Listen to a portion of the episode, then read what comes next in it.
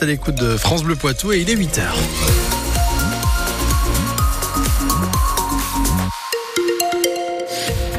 Grisaille, pluie, douceur hein, malgré tout, c'est à 9 degrés ce matin jusqu'à 12 degrés cet après-midi. Peu de chance de voir le soleil aujourd'hui, mais promis, on l'aura avant 2024. Dans l'actualité, Manon Vautier-Cholet à Niort, des maraudes pour soutenir les personnes à la rue. il y en a de plus en plus dans la ville ces derniers temps. Elles sont organisées euh, toute la semaine par la Croix-Rouge et le Centre communal d'action sociale de la ville. Un petit peu de réconfort dans une période encore plus difficile que d'habitude avec les fêtes de fin d'année. Entre repas et chaleur humaine, Noémie Guillotin a suivi les bénévoles de la Croix-Rouge toute une soirée. Le camion est chargé avec café, soupe, gants, couverture, kit d'hygiène. Et en cette période de fête, des petits cadeaux qui font du bien et qui réchauffent le cœur.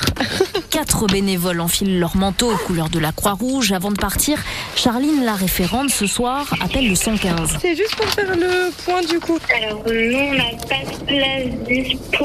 Mais en cas d'urgence, il reste une place réservée pour la maraude. Premier arrêt au carrefour du Clou Boucher. Christophe est assis dans les escaliers avec ses chiens. Bonsoir. Vous voulez une soupe? C'est la dégringolade. Je préférerais travailler, je préfère avoir mon appartement que d'être dehors dans cette situation. Après avoir récupéré des invendus de la Micaline, les bénévoles arrivent devant les halles où une dizaine de personnes les attendent. Cathy est à la rue depuis un an après une mauvaise rencontre. Avant, je travaillais, j'avais mon logement et tout. Ce soir, elle peut se faire héberger, mais elle est contente d'avoir entre les mains. Chose de chaud. Charline demande à un jeune s'il a besoin d'aide pour contacter une assistante sociale. Ça va être vraiment de faire relais sur toutes les assos qui existent. On n'est pas là pour sauver tout le monde, on peut pas sauver tout le monde, donc euh, on fait ce qu'on peut. Tu veux des gants, Christian? On arrive. Ok, il est bon ce croissant? Le principal, c'est de voir le sourire sur leur visage et ça fait du bien. L'an dernier, en décembre, la Croix-Rouge avait recensé une trentaine de personnes différentes lors de ces maraudes.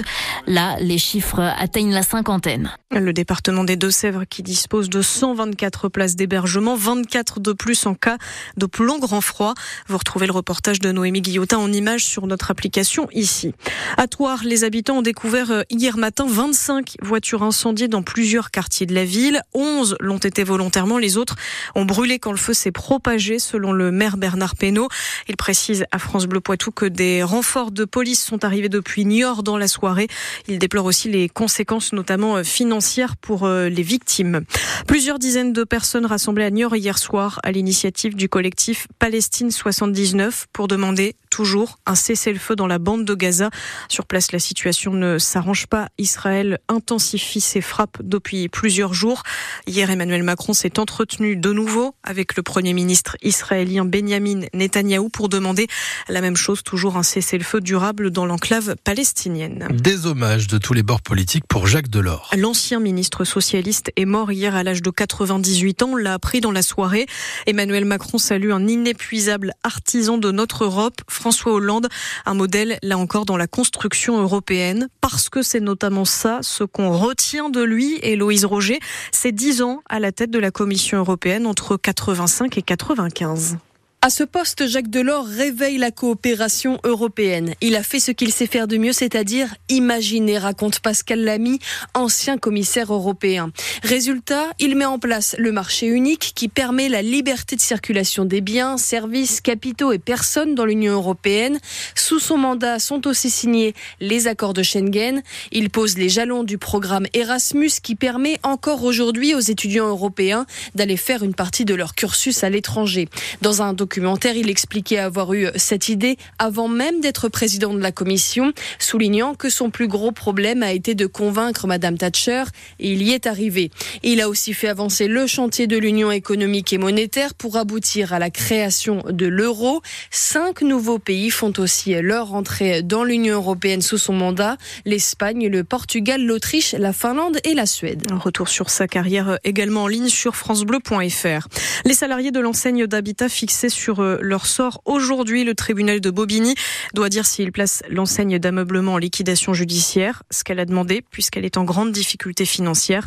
Il y a 25 magasins partout en France, notamment un chez nous à Niort. Ils sont pour le moment fermés et pourraient donc ne jamais rouvrir. Vous êtes peut-être en vacances, en train de vous réveiller tranquillement pendant que certains travaillent plus que jamais en ce moment. Les fêtes de fin d'année ne sont pas reposantes pour tout le monde, bien au contraire. Tous les métiers de bouche particulièrement sont sur le pont pour euh, nous préparer de bons plats de fête chez nous euh, comme chez nos voisins de La Rochelle. Et Delphine Marion Boule, leurs journées euh, sont bien remplies à ces professionnels. Oui, alors Oui, on est ouvert jusqu'à 13h. Le boulanger Emmanuel Refin, lui, compte 16 heures, comme ce soir de réveillon du 24 décembre, par exemple. J'ai mangé le foie gras, les fruits de mer. J'ai fait une sieste d'une heure sur le canapé.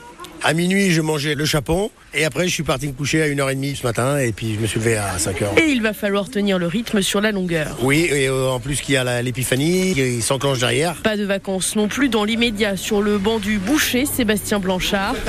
tout le mois de décembre, 7 jours sur 7. Il y a 25 ans que je suis installé sur La Rochelle, j'ai toujours ouvert le 1er janvier et le 25 décembre. Ça s'appelle le service, on est des artisans, donc c'est important d'être là. Les fêtes de fin d'année, c'est aussi la période à ne pas manquer pour la famille Roumégous, ostréiculteur depuis six générations.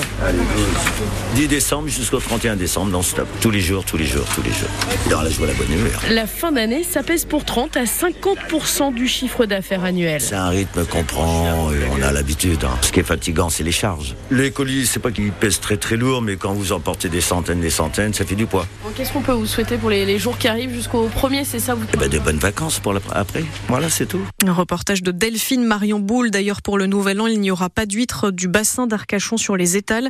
La préfecture de Gironde interdit temporairement la pêche, la récolte et la commercialisation des ostréiculteurs de la zone après des cas d'infection alimentaire. Un gros coup dur hein, pour ces professionnels en cette période, évidemment, de grosses ventes habituellement. Et puis, en basket, le PB86 a offert euh, un cadeau de Noël à ses supporters dans la soirée. Une victoire pour le dernier match de l'année 2023.